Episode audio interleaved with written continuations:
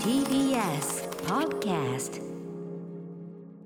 はいということで、はい。えーっとすいません。ロッキーの話していいですか？もちろんです。すいません。冒頭でもねあのお話ししましたけど。そうなんですよ。スタローン、まあ、ちょうどね、あの昨日ゴルバチョフ元ソ連書記長はい亡くなったじゃないですか、亡くなりましたね。あのまあ、ある意味その冷戦の一つの一区切り、ん。えー時代の終わりをね、まあ、誘導した人ですよね。えーでロッキー4ってまさに冷戦真っ只中というか冷戦末期なんだけどね考えてみれば。冷戦末期に、うんうん。えー、とロッキーがまあそのソ連に来その試合しに行くと、そうですね。それをあのゴルバチョフ書当時のその書記長ゴルバチョフと思われるんうん。そのキャラクターが見ててっていう、うんうんそういうくだりが出てくるということで、はなので僕そのあの今回ですねあのえーロッキー VS ドラゴロッキー4っていうねで題された今回の再編集版を見て、でつでちょうどニュースでゴルバチョフ亡くなったみたいなの知ったからあちょっとすごい不思議なうんタイミングだなという感じがしたんですよね。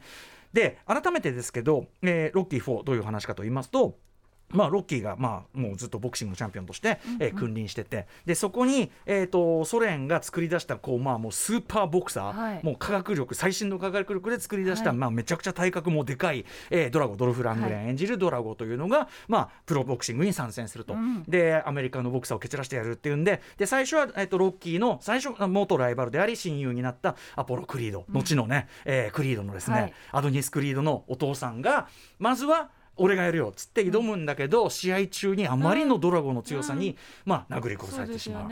でスタローンはそれのまあ弔い合戦としはてソ連に乗り込んでいって、まあ、当然のことが最後ロッキーを勝つんですけど、うん。であの最初はすごくこう敵対的だったソ連の観客もロッキーロッキーってこうね、えーコールしてまあちゃんちゃんというような話なんですね。まあ、いかにもそのなんていうのかな冷戦末期のアメリカ映画の能天気さみたいな感じの作品なんですね。うん。でで、えー、となんですがちょっとまずこの今回のその4のその再編集版に行く前に重要なのはやっぱりあのクリードというですね、はい。まあ、ロッキーのまあ続編というかスピンオフというか、まあ、あのアポロ・クリードの息子の、えーアドニス・クリードというのが頑張る話ですよね。でロッキーが、えーココーチを務めると。うんうん。でその2作目「クリード2」というので、えー、とドラゴというそのさっきの元その旧ソ連のボクサーがね、まあ、彼彼はですね旧ソ連でそのロッそのロッキーに負けるまではもう国民の英雄として称えられてたけど負けたことでもう全くあの見放されちゃって、うんで、えーあれですよブリジット・ニールセン演じる奥さんにも出てかれちゃって、うん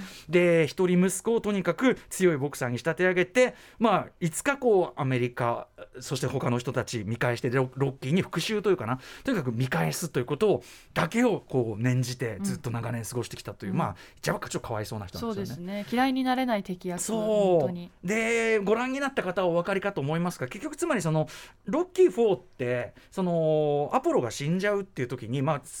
ロッキーはそれの罪の意識を感じてるってことになってるけど、うん。そのもう一方的にやられてる試合ででいくらアポロが止めるな止めるなって言うんだけど、うん。まあタオル投げて止めれば少うん死ぬとこまではいかなかったかもしれない、なのでやっぱりちょっとロッキーの責任当然劇中でも責任を問われてるっていうことは言われてますけど、そこでやっぱりクリード2は何が感動的ってそのそれに対するめちゃくちゃ感動的なか回答を最後に示すんですよね、うんうん。俺スポーツ映画として画期的だと思った、うんうんうんその目先の試合に勝つとかあとそのロッキー4でもやたらとその再編集版の前のね元のバージョンだとやたらとロッキーがその死ぬまでやるんだと、うんうん。そのしやらなきゃ分かんないし、うんうん俺を俺を任すにはなんとかでととにかくし死んでもいいんだみたいなことを命かけてる感が。命かけてやるんだ、女は突っ込んでろみたいなことをうんうんうん言ってるような話なんですよ。はい。なんだけどそれって全然よくねえよっていうことをうんうんうん。ちゃんとクリード2は言ってるんですよね。うんうん。あのでだからその負けを認めるって恥ずかしいことじゃない。うん。そこに本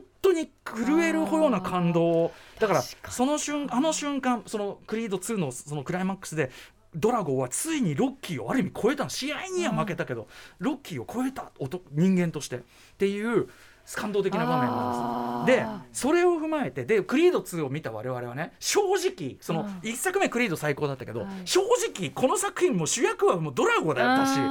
で考えるとやっぱそのドラゴンに対する思い入れがすごくまあみんな高まってる状態だというのがまず前提だと思ってます。でですね話変わりまして、はいえー時はコロナ禍。はい。はいえーいろんな人がもう家で暇を持て余してたわけです、はい。えーシルベスター・スタローン。まあねあの後に奥さんにえーまた今回もねあの離婚を切り出されてしまいましたけども、はい、先週くらいに離婚を切り出されてしまいましたけども、まあ家でうだついてたんですねスタローンね、あー参ったなと。大脱走23も正直まあ正直ダ作でしたと。正直。確かに日本のメディアにリモートで結構インタビュー答えてたなって、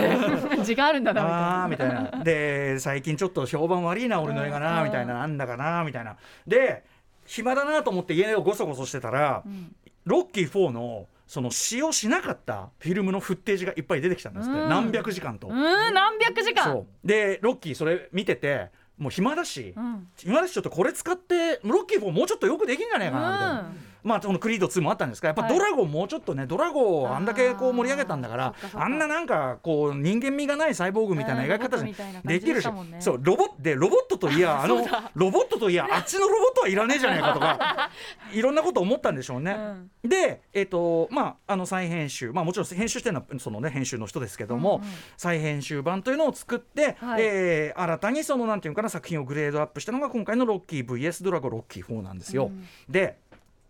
見比べるとですね、まあ、てか見比べるべくもないんだけどまず最初に僕普通に見てでもう一回ロッキー4あの見直したんだけど、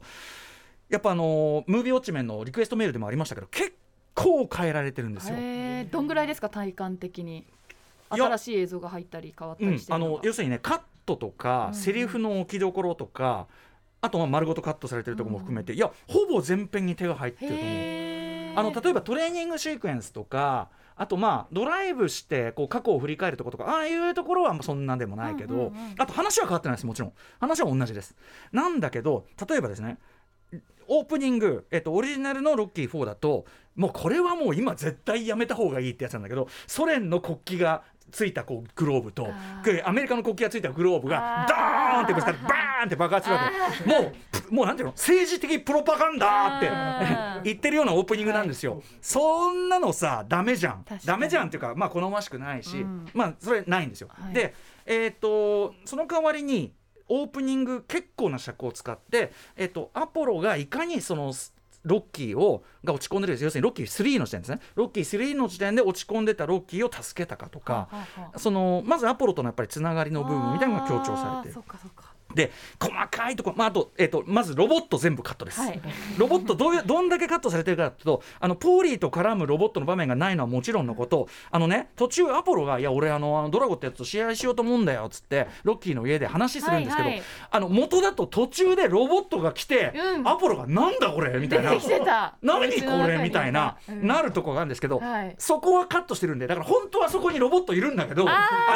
あの今回の編集版でいないことになってます。別のカットを使ったりしてでねここがね実はねあのそういう分かりやすいロボットカットとかっていうのは分かりやすいんだけど、はい。あとあのグロバクグローブが爆発とかカットは分かりやすいんだけど、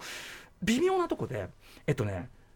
まずアポロがアポロが調子こきこいてる顔とか調子こいてるセリフがカットされてる。アポロはやっぱりのっぴきなら自分彼なりにもう一回ボクサーに返り咲きたいっていう結構真剣なあれでやってアポロって基本的にヘラヘラもする人なんだけどで元のやつだと結構なんかね舐めてんのよ舐めたように見えるの、うん。でもそれ舐めてはいない。もう別にその舐めてはいない。もう真剣にやってるし。でススタローンロッキー側もそれに対して、まあ、最初やめなよって言うんだけど、まあ、お前が言うならなみたいな。で結構アポロのヘラヘラに割と付き合ってるように見えるんですよ前のやつだと。うんうん。で結果いやロッキーお前結構責任でかいぞって感じがするのね。なんだけど今回はまあまあまあみたいな。戦うならばうーん。止めはい。いやだからロッキーはそんなに乗り気じゃない感じにうん。編集バランスになってる。はあ。とえっとまあエイドリアンとコーロンさん。エイドリアンはやめてほしい。死ぬかもしれないんだから。うううんコーロンの内容とか流れはほぼ同じなんだけどやっぱりロッキーのこれは男の問題だからほっとけみたいな感じが減ってる。あと、えっと、ロシアに出かける前にエイドリちゃんと子供と話した後にそこは残ってるんですけど子供と話した後にもう一回エイドリアンと話す。エイドリアンもう一回止めようとする。あとか。ーそれ元にはない。ないないです。あでその代わりポーリーがもともとはそのちゃんとカット抜かれてポーリーが「おいあのタクシーのメーター上がっちゃうぞ」っていうのが声で向こう外側から聞こえるだけになってる。ーとかそういうすごい細かいねあの編集のまさに調整をしてて。それによってやっぱりロッキーそこまでアポロが戦うことにやっぱり本当は止めたかったって気持ちが乗ってるし。あと試合のその途中でやっぱりあのロッキーがタオルを投げようとするまま、ま、前のやつだとね投げるタイミングがあるんですよ。だけど今回は割と、うん、投げようとするんだけどもう一瞬もう時一瞬遅く打たれちゃうみたいな感じなんでああこれはしょうがないって感じ。あとアポロのお葬式で、えー、と元はロッキーがこう弔辞を言ってるところだけなんですけど、はいはい、今回はその牧師さんというかな、えー、が神父さんというかな、牧師さんかながあのーが長寿を言ってでロッキーはその前はすごく綺麗なんていうかな彼は選手として戦ったみたいなことはその神父さんが言って、うんうん、ロッキーは泣いてだからもともとあったんでそういうのを取ってたんですよね。ねロッキーは泣いて、ね、その泣いて何を言うかというとお前だけが俺にチャンスをくれたしお前だけが俺を信じ続けてくれた。っていう。だからそのオープニングでロそのアポロがいかにロッキーが困ってる時に助けたかっていうのがちゃんと生きるようになってるんですよ。でだからそのでね元の編集だとやっぱりど俺の親友をぶっ殺しやがったあいつ憎いっていう風に見えるような編集になってるんだけどそうじゃない。今回はやっぱり親友を亡くして悲しいっていうことがすごく強調されてるようになってる。アポロのことを傷んでるっていう方が強調されるようになってる。そして同時に、えっと、ドラゴ側の視点のカットも例えばアメリカに来た時ってドラゴほとんど喋んないし多分喋ってるとこはあんまり撮ってないから、はい、そんなにはないんだけど、はい、ただドラゴ側の視点のショットを増やすことで、はい、例えばジェームス・ブラウンの「リビング・イン・アメリカ」でバカ騒ぎするわけ試合ででまあドラゴンもともと呆れてんだけど、うんうん、それに加えてアえっと、ロッキーとかもちょっと引いてるっていう感じのショットで全体にそのジェームズ・ブラウンのところは短くなってて、でとにかくやっぱロッキー側もこの演出どうかと思ってるしドラゴはドラゴで俺ボクシングしに来たのになんなんお前らっていう感じがいやきっちょなるようになってる。でまあちょっと飛ばしますけどごめんなさいね話しなくなっちゃって。一番大事なのはえっと最後ねまずねゴルバチョフが前は立ち上がって拍手して終わってたんですよ、ロッキーに拍手。今回は退場するの無然としてっていう終わり方になってる。で,、えー、でですねここが重要なんだけど前はロッキーが分かってイエーイっつって終わるんですよ、うんうん、もうその瞬間ストップモーションで。今回はまあ、ロッキーが勝って、えー、とリングを降りてで廊下を去っていくところまで行くんですけどそれはだから多分撮ってあったんですかね。これは多分偶然その映り込んでるショットが残ってたんでしょうけどロッキーがこうやって勝ってリングを降りて去っていくその後ろにずっとリング上で立ってる負けて立ってるドルフラングルドラゴがいてドラゴがこっちを見てるんですずっと。あの未練がましくずっとこっちを見てるそれはあのそれ用に撮ったショットじゃないから後ろにたまたま映り込んでるだけなんだけどやっぱそれ見てるのずっと。だから、彼側の立場っていうのをすごくあとねあとね途中の試合あの試合の途中で、えっと、ドラゴ側がロッキーを恐れるっていう描写が戻ってきたあの入ってます、ロッキーがあいつなんで倒れないんだとあの明日のジョーとかでもあるんですねホセヘメンドサがあいつおかしいんじゃねえか？あれと同じで。やっぱドラゴ側がすごく人間的な弱みを見せるところも増えてる。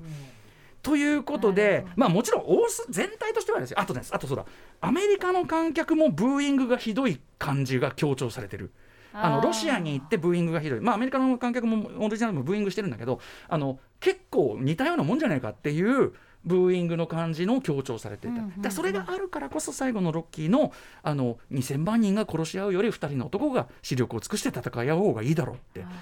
いうのが生きるしでやっぱこの流れで見るとそのなんかなんていうかなサイボーグみたいに見えたドラゴが、うんうん、いや彼は単に若くて才能があるアスリートで頑張ってやってて確かに調子に乗ってたとこあるかもしれないけど、はいはい、なんていうのかな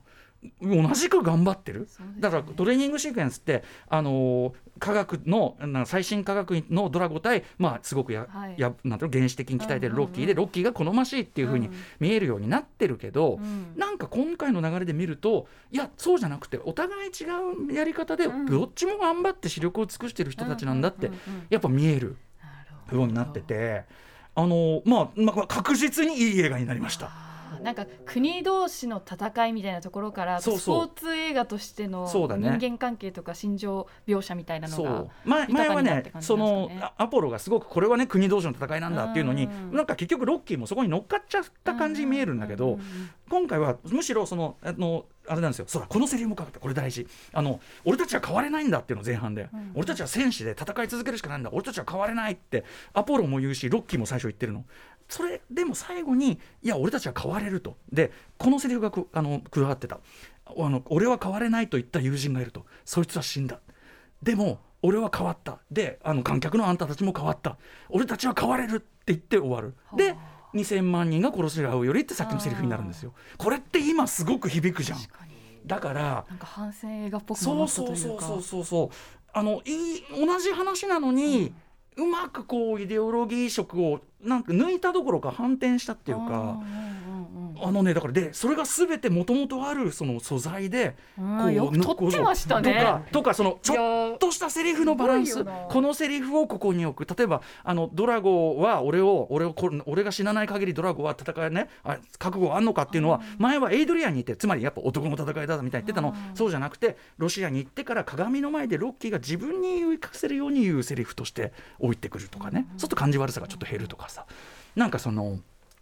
なんかね編集のすごいですね。編集担当した方とかもちろんスタローンの。あとやっぱロッキーがひまこいてた。スタローンがひまこいだからあのぜひ皆さんあの見比べるとめちゃくちゃ面白いんで、うん、はいぜひぜひ劇場で現在ね多分今のところ劇場でしかやりませんって言ってんじゃないかな。ロッキー VS ドラゴン、えー、ロッキー4劇場を見ていただいてロッキー4と見比べるのをお勧めしたいと思います、うん